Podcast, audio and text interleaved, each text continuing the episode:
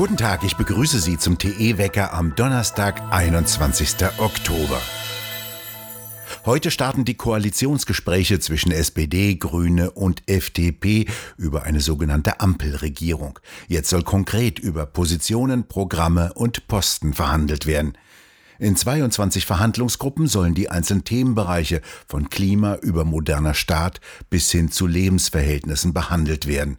Vorher sollen die Verhandlungsteams öffentlich vorgestellt werden. Rechtlich bindend sind diese Koalitionspapiere nicht.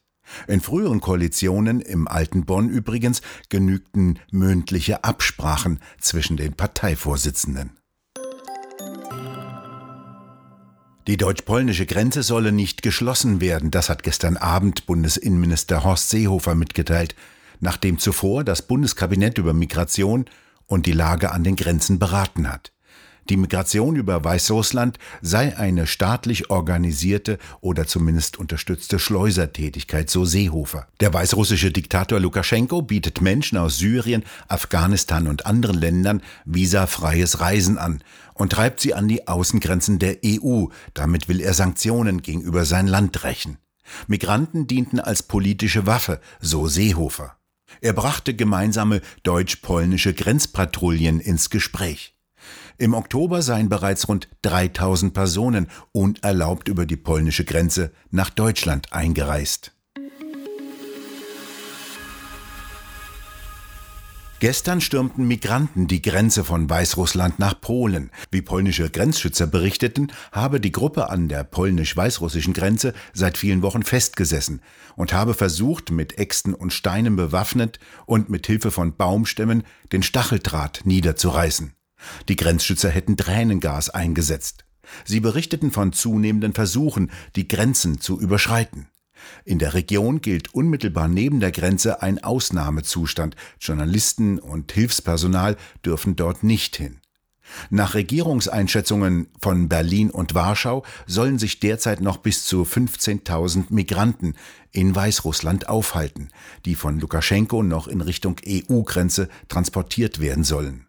Polen und Litauen planen, die derzeit provisorische Sicherung der Grenze mit Stacheldraht und kleineren Zäunen mit soliden, hohen Barrieren zu ersetzen. Gemeinsam mit zehn weiteren EU-Staaten fordern beide Länder, dass solche Grenzbarrieren auch mit EU-Mitteln unterstützt werden sollen.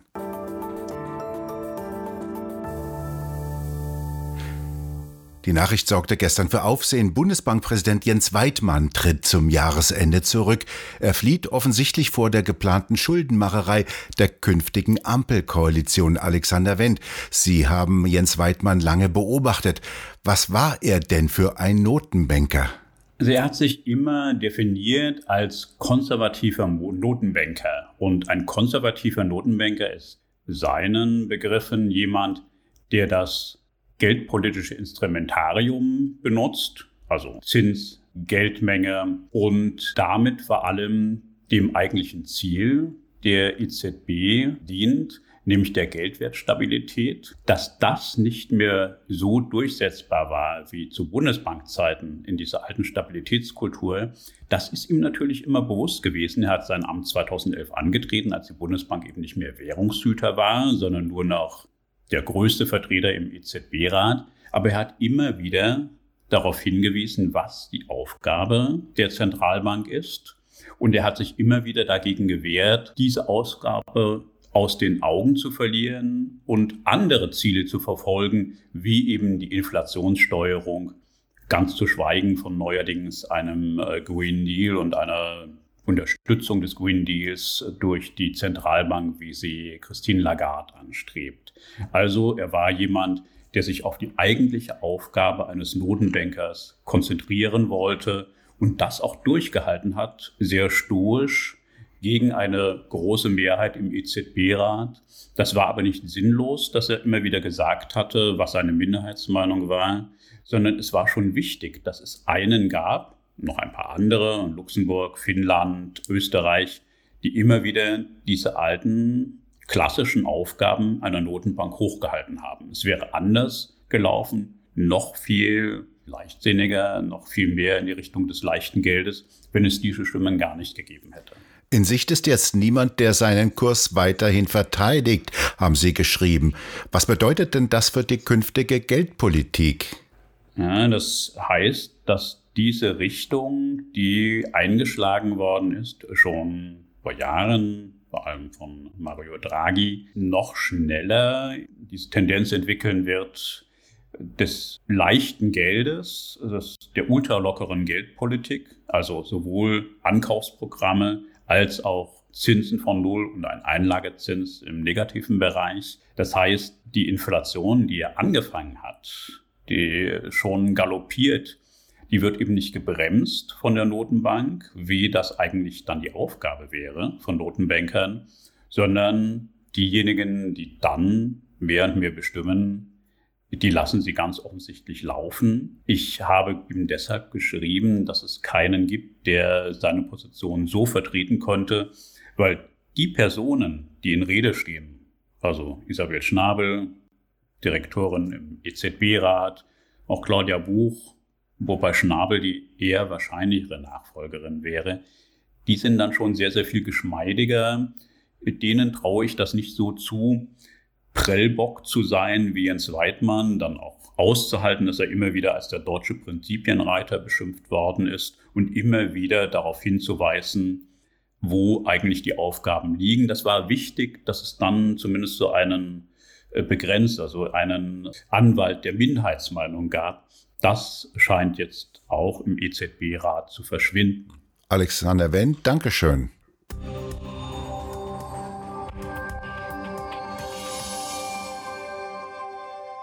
Die staatlich verordneten Corona-Maßnahmen haben dazu geführt, dass es weniger Krebsfrüherkennungen gegeben hat. Das Wissenschaftliche Institut der AOK kam zu dem Ergebnis, deutlich weniger Menschen gingen zur Früherkennungsuntersuchung zum Arzt. 20 Prozent weniger AOK-Versicherte ließen sich auf Hautkrebsrisiko untersuchen, an Früherkennung von Brustkrebs oder Prostatakrebs nahmen 8,1 Prozent weniger Patienten als 2019 teil. Dies bedeutet, dass Tumore deutlich später erkannt werden, mit großen Nachteilen für die Patienten, betonen die AOK-Experten. Aufgrund der Politik von Bundesgesundheitsminister Spahn, SPD-Mann Lauterbach und dem Robert Koch Institut wurden Krankenhauspersonal und Betten für den Fall einer Corona-Pandemie reserviert und Krebsbehandlungen trotz vieler Warnungen von Ärzten zurückgestellt. Auch in den USA gehen wie in Italien die Auseinandersetzungen um den Zwang zu einer Corona-Spritze von Beschäftigten weiter. Präsident Biden will Millionen von Beschäftigten zwingen, sich die genetischen Stoffe spritzen zu lassen oder entlassen zu werden. Doch gleichzeitig dürfen auf Anweisung der Behörde für Arbeitssicherheit Impfschäden nicht mehr als Krankheiten im Zusammenhang mit der Arbeit gemeldet werden. In Chicago wollte die Bürgermeisterin Polizisten dazu zwingen, mitzuteilen, ob sie gegen Corona geimpft wurden oder nicht. Viele haben dies verweigert. Die Stadt hat sie darauf in den unbezahlten Status gesetzt. Viele gaben ihre Dienstmarken ab. Die Behörde habe kein Recht auf diese Informationen. In Seattle haben Feuerwehrleute demonstrativ ihre Stiefel und Ausrüstung abgegeben, nachdem sie entlassen wurden. Sie verweigerten ebenfalls die Auskunft über ihren Impfstatus. Bisher, so sagen sie, hätten sie 20 Monate ohne Impfung erfolgreich ihren Dienst versehen. Jetzt verstehen sie nicht, warum sie plötzlich eine Gefahr darstellen sollten. Antwort des Feuerwehrchefs, die Regeln hätten sich geändert. Noch bis Sonntag findet in Frankfurt die jährliche Buchmesse statt. Heute ist sie nur für Fachbesucher geöffnet, ab morgen bis Sonntag für alle. Besucher müssen einen Nachweis über Impfen, Testen oder Genesen vorlegen und sich zusätzlich mit Personalausweis ausweisen. Viele Veranstaltungen finden wie im vergangenen Jahr im Internet statt. Kritisiert wurde die Buchmesse, weil ein sogenannter rechter Jung-Europa-Verlag auch mit ausstellen durfte.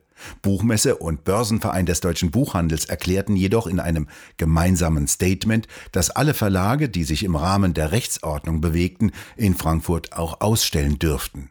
Verlage oder ihre Produkte zu verbieten, sei in einem Rechtsstaat Aufgabe von Gerichten.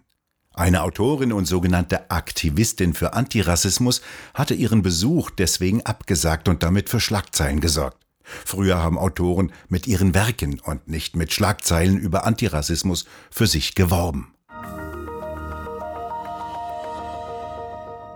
Es bleibt dabei, Fußball-Weltmeisterschaften wird es auch weiterhin nur alle vier Jahre geben. Der Weltfußballverband FIFA wird nicht auf einem außerordentlichen Kongress im Dezember darüber abstimmen, dass die Weltmeisterschaften ab 2026 im Zweijahresrhythmus stattfinden sollen.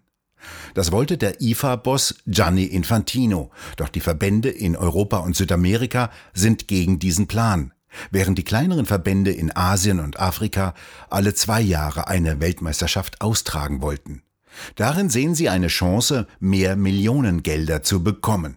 Europa und Südamerikas Verbände dagegen drohten sogar mit einem Austritt aus der FIFA. Aus ihrer Sicht würde ein Zweijahresrhythmus das komplette Fußballsystem zerstören.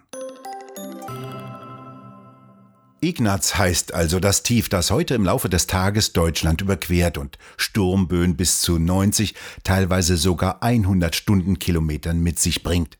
Über den Gipfeln der Mittelgebirge sind sogar 110 bis 120 Kilometer drin. Dazwischen gibt es Schauer und sogar Gewitter. Aber von einem richtigen Orkan, der mal eben einen Wald komplett umlegt, sind wir noch weit entfernt.